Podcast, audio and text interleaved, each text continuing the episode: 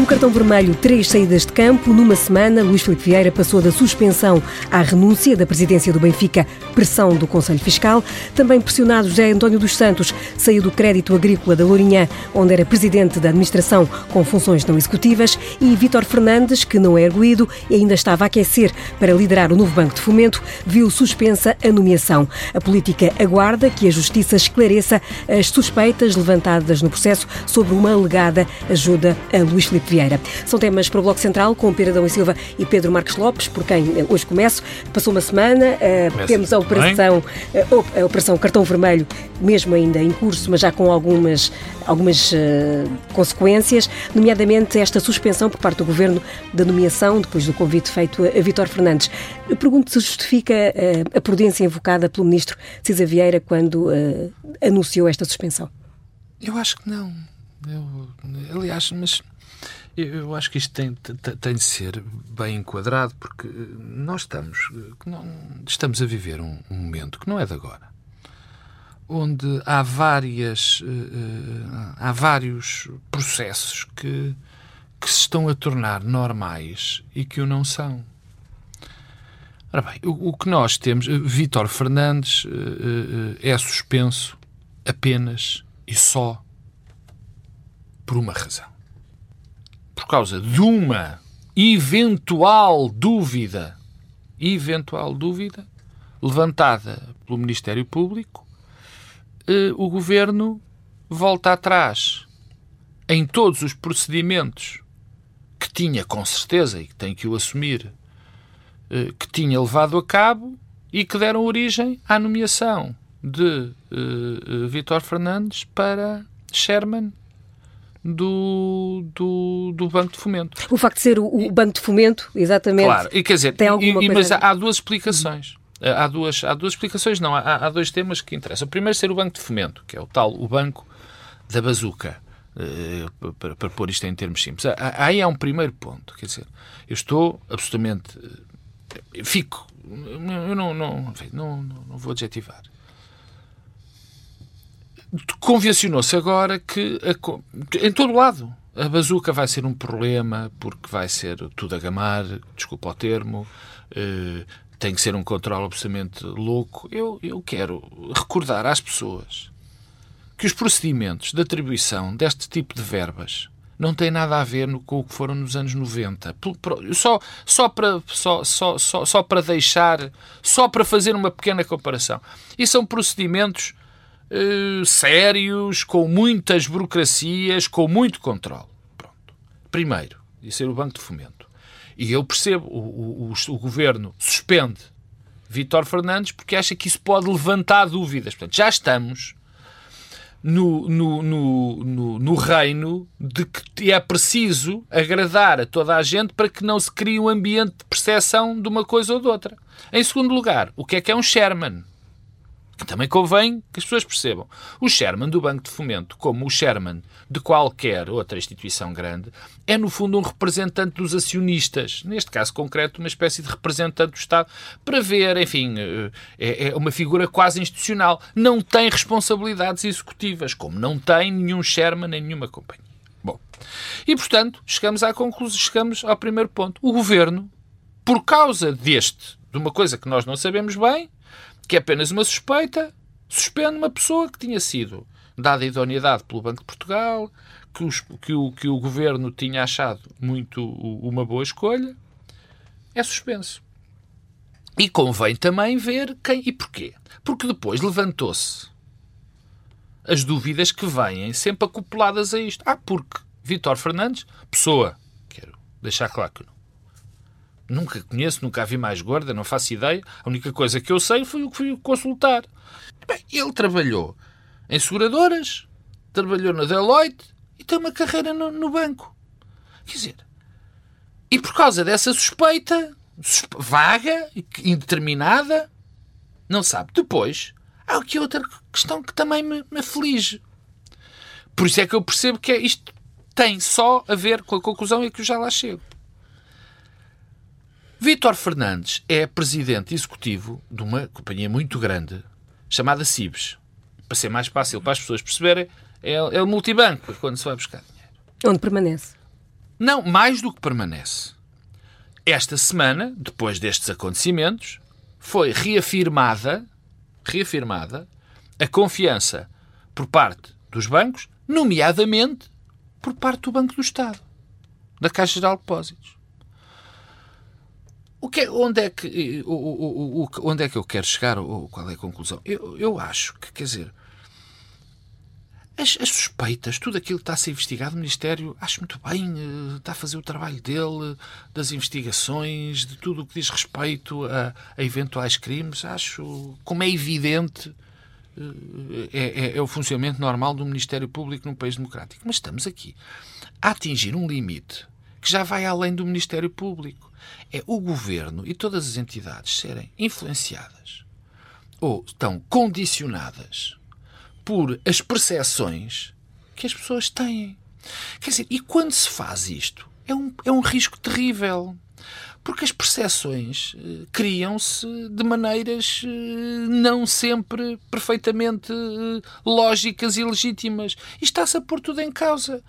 E eu sou franco, quer dizer, este ambiente de suspeita generalizada torna quase impossível uma boa atuação de, de, quem quer que seja. Pedro Adão e Silva, é uma questão, como dizia Pedro Marcos Lopes, de uma uh, cedência às uh, percepções ou é uma questão de, de prudência, tendo em conta, uh, enfim, o que se espera que possa vir a acontecer, até com o Banco de Fomento e, e aquela questão do que o que parece é ou não basta ser, é preciso parecer também. Sério? Não, acho que no essencial é uma questão de prudência. Hum. Hum, repara, hum, não é um cargo qualquer. E é por isso que, para ser uh, membro da administração de um banco, uh, se tem de preencher um conjunto de requisitos e de avaliação de idoneidade, porque, uh, como infelizmente nos temos apercebido, há um problema de risco moral associado à gestão no sistema financeiro.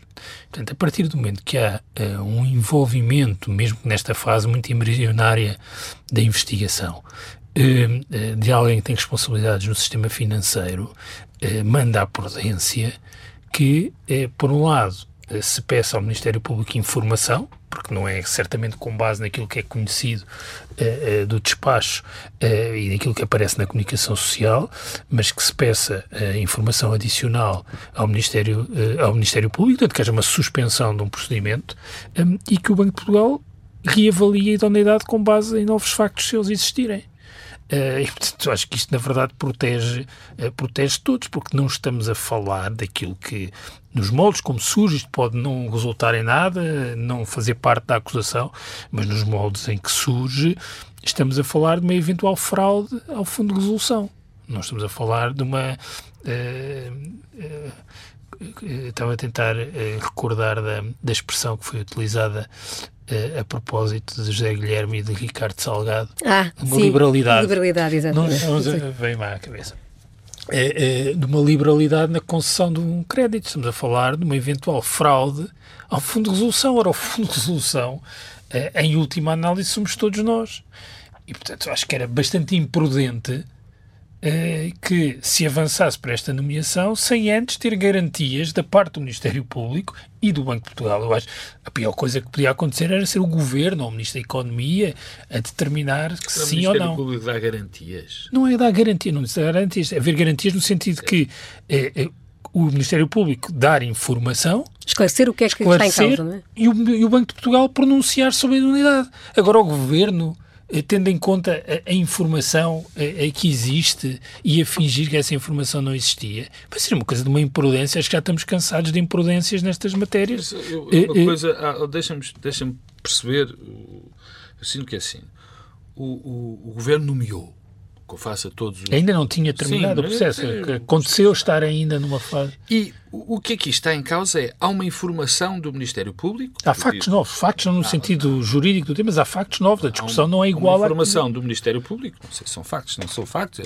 não, há factos. Ações. Não, não. Factos no sentido do, da, da, forma como discutimos Notícias, os assuntos. Não estou a dizer factos no sentido. Ah, bom. É, da uh, há, há, há, há novidades, quer dizer, e o Ministério Público dá uma informação, sei contraditório, sem contraditório, sem outra coisa que não seja uma investigação que está a fazer, E Mas o Ministério Público causa... já deu a informação? Hã? O Ministério Público já deu a informação? Não, dizer, deu... poderá não, dar? não, não, não, porque não. O que tu disseste é que deve ter havido informações, o que eu percebi. Não, o Governo pediu. Ou, ou pediu informações. Portanto, Para esclarecer. Não, ainda é, ainda é mais complicado, porque, quer dizer. Uh, porque o Ministério Público não vai poder dar porque os processos têm. Sim, é, quer dizer, tudo isto é, é completamente Mas, ent mas, então a prudência, então, se, se, não é possível um caminho que torne não, Pedro, a decisão do não, Estado e do não, Governo mais argumento. sólida, tendo em conta o cruzamento de informação com o que sabemos da Comissão Parlamentar de Inquérito e aquilo que sabemos, há qualquer coisa muito preocupante na relação da, dos créditos da Imosteps eh, com o novo banco e o Fundo de Resolução. Ah, há qualquer há coisa. Dúvida. E, bem, portanto, eh, este triângulo eh, Fundo de Resolução, eh, eh, Imosteps e eh, Universo Luís Filipe Vieira, José António dos Santos, eh, eh, precisa de explicações adicionais. E se não é possível ter explicações adicionais, acho que é muito imprudente eh, eh, envolver pessoas que estiveram, de alguma forma, mesmo que seja naquilo que são os seus conteúdos funcionais enquanto administradores do novo banco, envolvidos neste, neste processo sem esclarecimento. Se não é possível esclarecer cabalmente esta situação, manda a prudência eh, que, que não se tome decisão nenhuma. Eu não desvalorizo nada, porque mesmo que Vítor Fernandes seja completamente inocente, que não venha a ser sequer indiciado ou acusado, tudo isso, enquanto não for possível esclarecer esta relação venda dos créditos da Imosteps, novo banco, eh, Luís Filipe Vieira, José António dos Santos eh, e eh, Fundo de Resolução, acho que quer dizer, pessoas que tiveram algum tipo de papel, mesmo que não tenham responsabilidade nesta relação, acho que é prudente. Isto é uma solução. Sabes o que é que acontece enquanto não soubermos.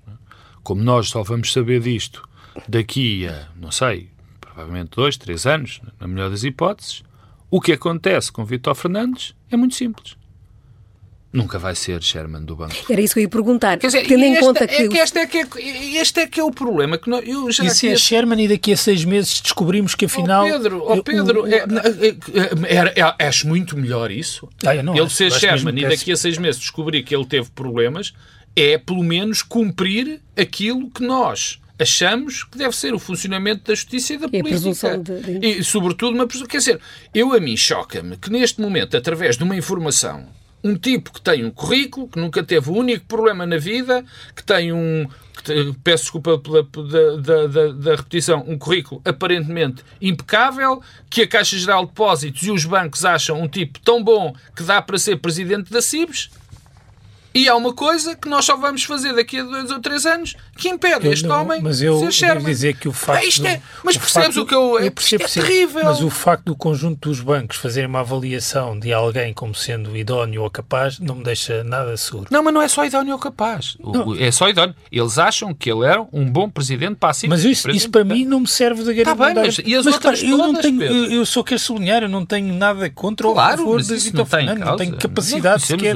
Estou só uh, a dar conta de que há aqui um óbvio problema na gestão dos créditos da Imosteps. E há Gritante. um óbvio problema na gestão do que é a relação de um homem ou a relação de um cidadão com a Justiça e com o Ministério Público. Neste momento já sabemos que se levanta qualquer tipo de suspeita sobre um indivíduo e o indivíduo deixa de poder exercer a sua, a sua, claro, a sua isso, atividade isso, Eu também acho isso. Acho que há uma avaliação subjetiva e política que deve ser feita, onde a questão da prudência e a questão da delicadeza desta situação, nomeadamente depois do que foi dito na Comissão Parlamentar de Inquérito sobre uh, os créditos da Imosteps, uh, deve condicionar aquilo que o Governo decide. Isto não quer dizer que Vítor Fernandes tenha qualquer tipo de responsabilidade. A questão é, deve alguém que esteve na administração do novo banco que andou a negociar a reestruturação de créditos e venda de créditos que, que afetaram uh, o Fundo de Resolução, mesmo que tudo tenha sido feito by the book, sem nenhuma irregularidade, sem nenhum ilícito, sem nenhuma dúvida moral, é possível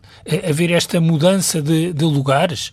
Depois do que se sabe, que aquilo que aconteceu com a venda de créditos afetando o, o Fundo de Resolução, mesmo que tudo o que é ilícito tenha ocorrido fora da esfera uh, do novo banco, e eu estou disponível para, para acreditar nisso. Uh, uh, Pronto, e assim é possível... o homem nunca ser Sherman de, um, de uma...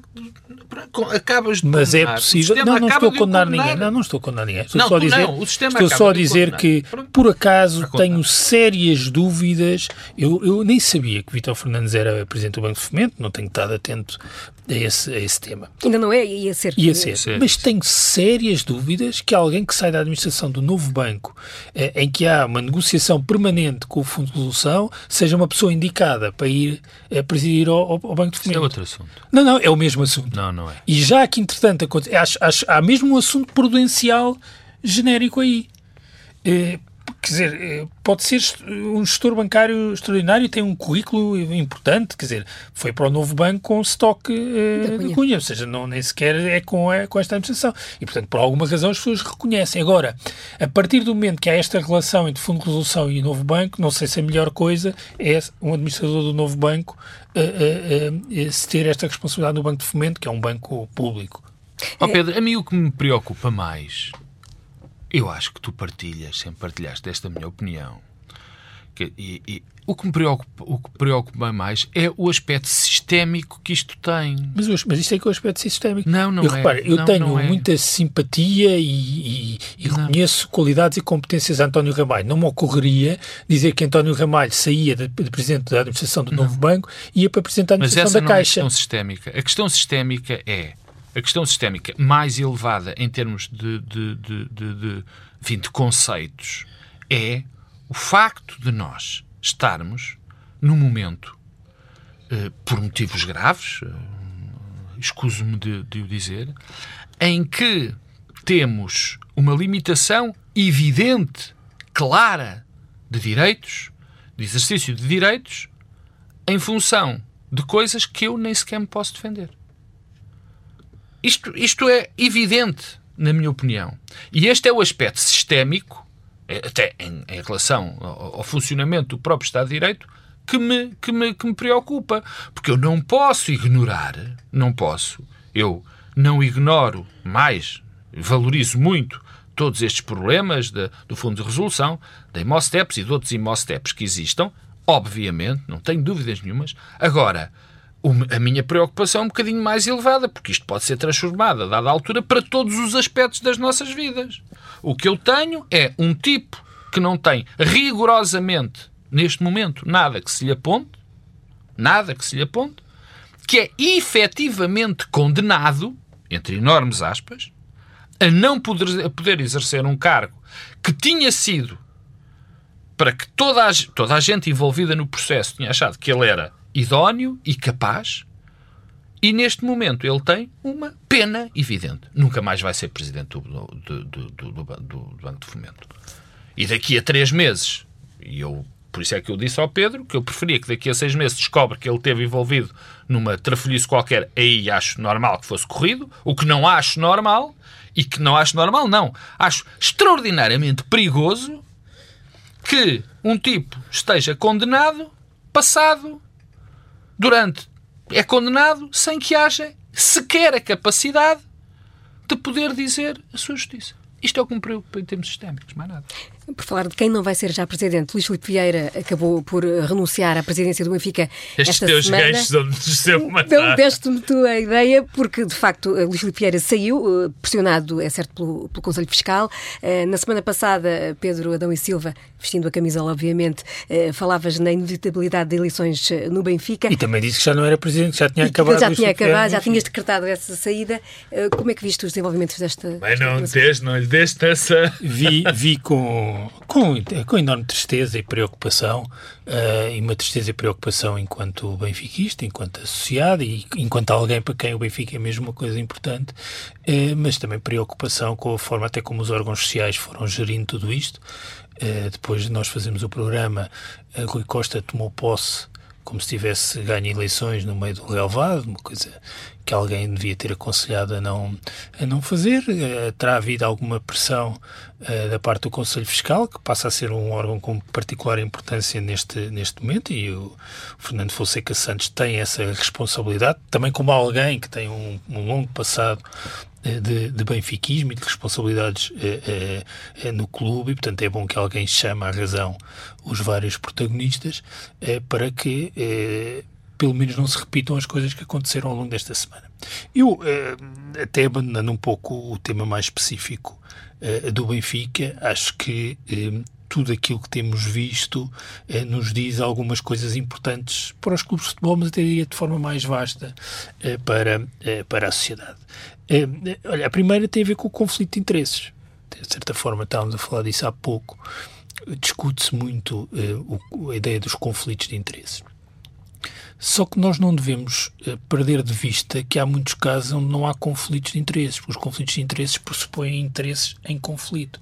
Uh, há casos em que só há interesses. Uh, o, o, caso do Sr. Vieira é um caso em que só há interesses. E há uma postura que, infelizmente, eu acho que marca muitas esferas da nossa vida coletiva, uma postura em que tudo é transacionável. e tudo é mesmo tudo. E isto, eh, porque é que tem um, um significado particular quando falamos uh, de clubes de futebol? Porque os clubes de futebol, quando pensamos em instituições com uma dimensão associativa, são, na sociedade portuguesa, uh, as maiores associações. Um, e, e, e, são associações que são em parte movidas por uma componente não racional, movida a paixões, e, é também por isso que são um fenómeno social importante.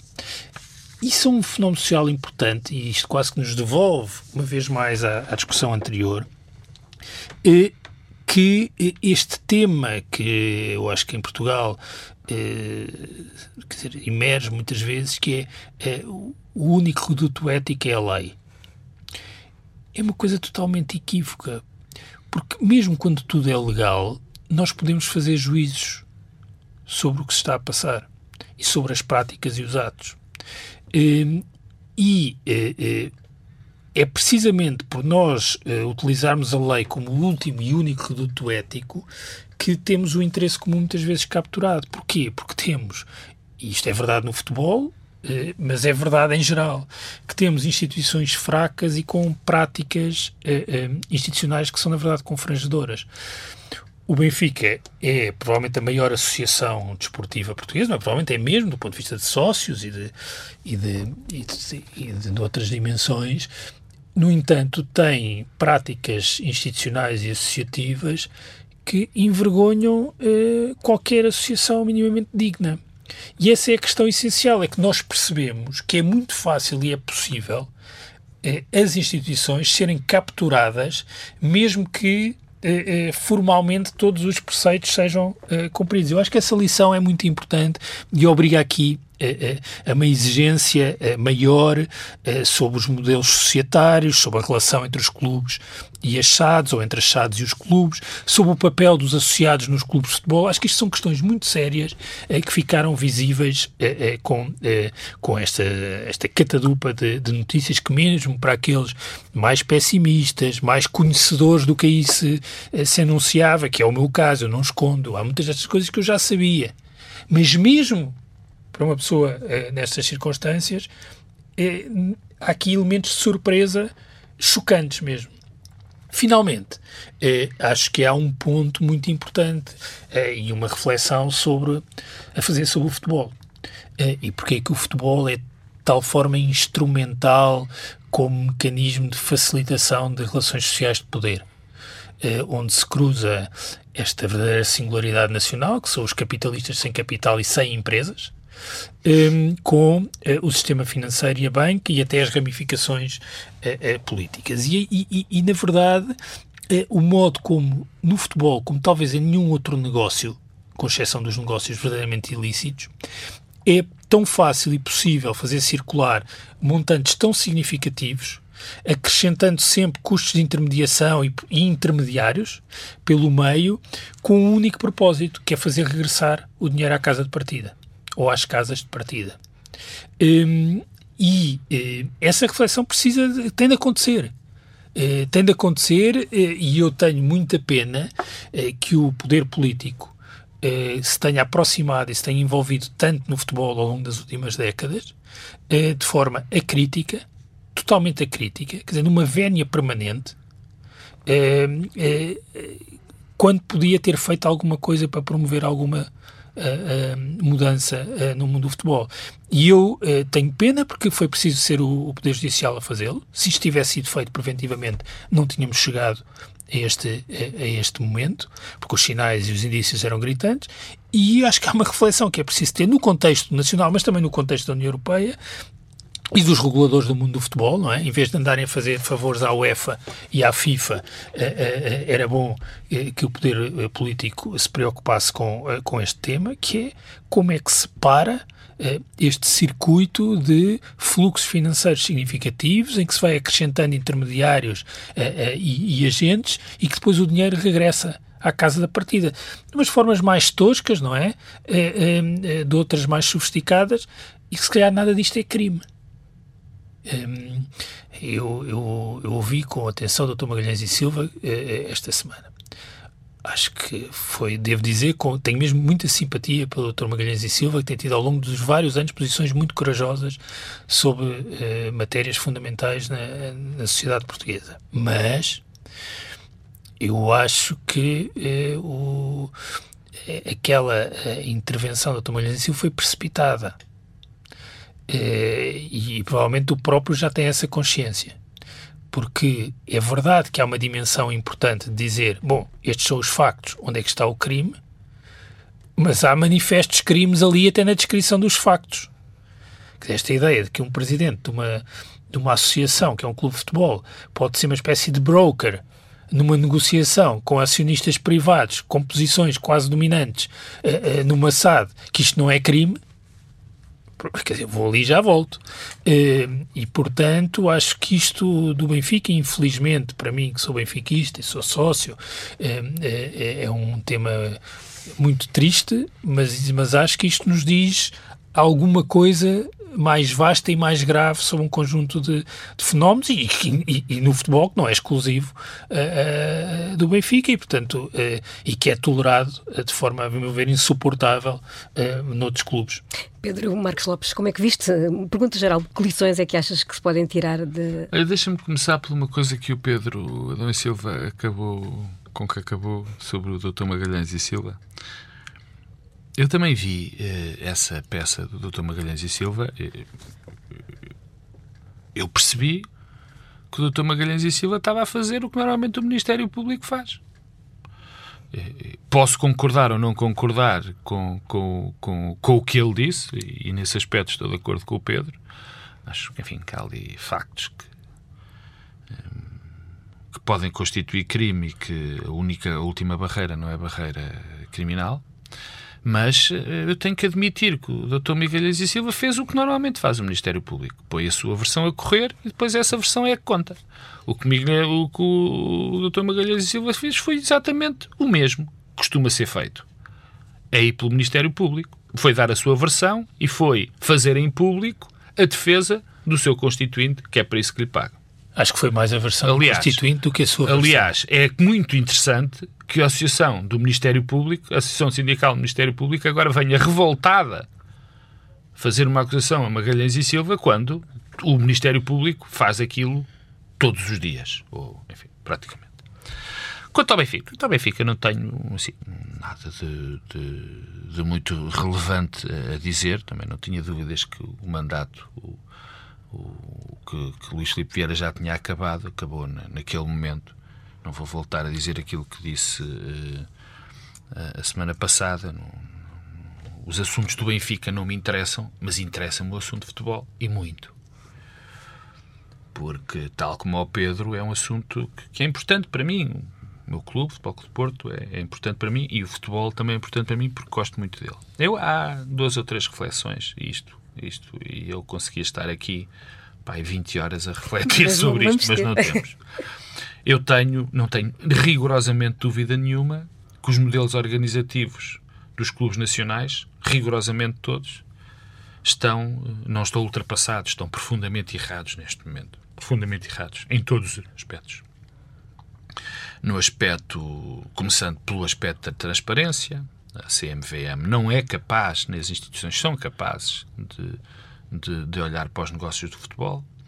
Uh, na questão. Bem, no caso do Benfica ainda do travaram a OPA, não é? Sim, do relacionamento dos clubes com as SADs. Travaram a OPA invocando um motivo que Sim. não é aquele central uh, e, e, um dia saberemos porque é que o travaram. Motivo, Ou seja, até que ponto foram necessárias movimentações de sim, é, sim. benfiquistas relevantes para que aquilo tivesse sido travado. Não sei nós... se foi a CMVM que travou por iniciativa. Essa parte era uma parte interessante, porque eh, se nós vimos agora como foi travada, qual foi o argumento que serviu para servir a, para travar a OPA, é, dá vontade de rir, faça aquilo que, que agora se vai saber. Mas isso, francamente, não me quero debruçar sobre, sobre as questões do Benfica. Uh, estão, uh, uh, e é no segundo ponto, que é a relação entre os sócios, entre as SADs e os clubes estão completamente deterioradas. E os clubes, neste momento, particularmente os mais pobres, mas não são só, particularmente em Portugal, estão dependentes de uma nova realidade e acabaram que essa nova realidade começou por se, por se impor e agora há uma completa confusão entre essa nova realidade e a gestão dos clubes, que é a realidade uh, agentes desportivos. E não é de todo um problema português, mas de todo. Eu, eu, eu esta semana vi estupefacto uh, a pessoas surpreenderem-se com a quantidade de dinheiro que circula para que vai para os empresários. Fiquei espantado, não fiquei espantado pelo valor, porque a questão dos valores que os empresários de futebol dos agentes ganham em função das transferências e em função de outros negócios, eu já sei daquilo e, estou, e vivo estupefacto em relação àquilo há muito tempo. Pelos vistos, agora as pessoas surpreenderam-se. Não, aquilo é a realidade. E é uma realidade absolutamente avassaladora. Porque o que nós temos é um conjunto, em termos internacionais, de agentes de futebol que dominam completamente o futebol. O facto é que um clube deste momento não faz uma transferência, não compra nem vende um jogador, seja quem for, sem pagar uma comissão absolutamente desproporcional em todos os negócios do universo, uh, desproporcional ao valor do negócio que se faz ou àquilo que acontece. É no, é no Futebol Clube do Porto, é no Benfica, é no Real Madrid, é no Barcelona, é em todo lado. Em todo lado. E eu não acredito que isto se resolva em termos nacionais, isto tem que ser uma coisa resolvida em termos internacionais e, mesmo assim, duvido muito que isso aconteça. Há um terceiro ponto que tem a ver com o facto de a nossa paixão pelos clubes nos dar o direito, e eu acho que nos dá o direito, de saber como é que esses clubes vão evoluir. Por isso que eu não, eu, eu divirto-me muito com as pessoas que dizem: olha, se tu és portista, devias, devias ser contra este ou contra aquele, ou se tu és benfiquista, devias ser contra este ou contra aquele. As, os clubes são realidades completamente diferentes umas das outras e evoluem da maneira que têm de evoluir. Os outros não sabem o que é que se passa dentro de, de, das casas. Mas é, nós temos outro problema, o quarto problema, além dessa parte do, de, de que só em termos internacionais é que isto se vai resolver porque de facto os clubes estão reféns, absolutamente reféns dos agentes. Não há dúvida nenhuma. O quarto são os modelos competitivos que completamente condicionam a atuação dos clubes. Eu diria que os clubes estão reféns dos dirigentes que estão em conluio com os, com os é agentes é e que dividem as. Pois, as... Mas, isso, mas isso discordamos. Mas isso discordamos. Ou seja, eh, ou, ou melhor, eh, eh, eu acho que tu exageras num ponto e tens razão no outro nesse, nesse aspecto. Os agentes os agentes surgiram, tomaram o poder e depois o poder eh, mais ou menos foi repartido. Eu e tu sabemos, somos ingênuos e conhecemos, que neste momento um jogador transfere-se para um lado ou para o outro, não pelo valor, mas é pelo aquilo que se dá ao empresário. E o, o dirigente do, deste clube X ou do, daquele clube Y pode ser honesto ou menos honesto, mas isso é o que faz a diferença. Na maior parte das situações. E o que o Pedro diz, ah, porque muitas vezes depois o dinheiro reverte outra vez para o dirigente do clube. Ah, há situações dessas, parece até algumas que estão bastante evidentes. Isso eu não tenho dúvidas, mas isto, esse, esse, esse, núcleo, esse núcleo dos homens do meio, transformou-se no futebol e repito, para que as pessoas não tenham ilusões, é aqui e em todo lado. A transferência do Neymar, não sei se vocês recordam, do Barcelona para o, o, o Paris Saint-Germain deu origem, foi um negócio, eu já não me lembro, eu lembro é de quanto é que foi de comissões. Deu de 40 e tal milhões de comissões a pessoas. Quer dizer, porquê? Como é que isto funciona? Mas isto, isto são, aparentemente, nós podemos dizer que são detalhes, não são detalhes, porque isto transformou-se em estrutural. E não é no futebol português. Repito, não é no futebol português. Agora, há um problema. é que uh, há uma coisa que eu já sei, já todos sabemos, o Benfica deixou isso claro. Os modelos organizativos do futebol, isso aí concordo com o Pedro, os modelos organizativos do futebol, as alterações que vão ser feitas no futebol, eu, por exemplo, há uma que eu já falo há muito, até, até para todos os clubes, que é a limitação de mandatos. A limitação de mandatos é algo absolutamente vital para a transformação do futebol, por razões que agora não interessam.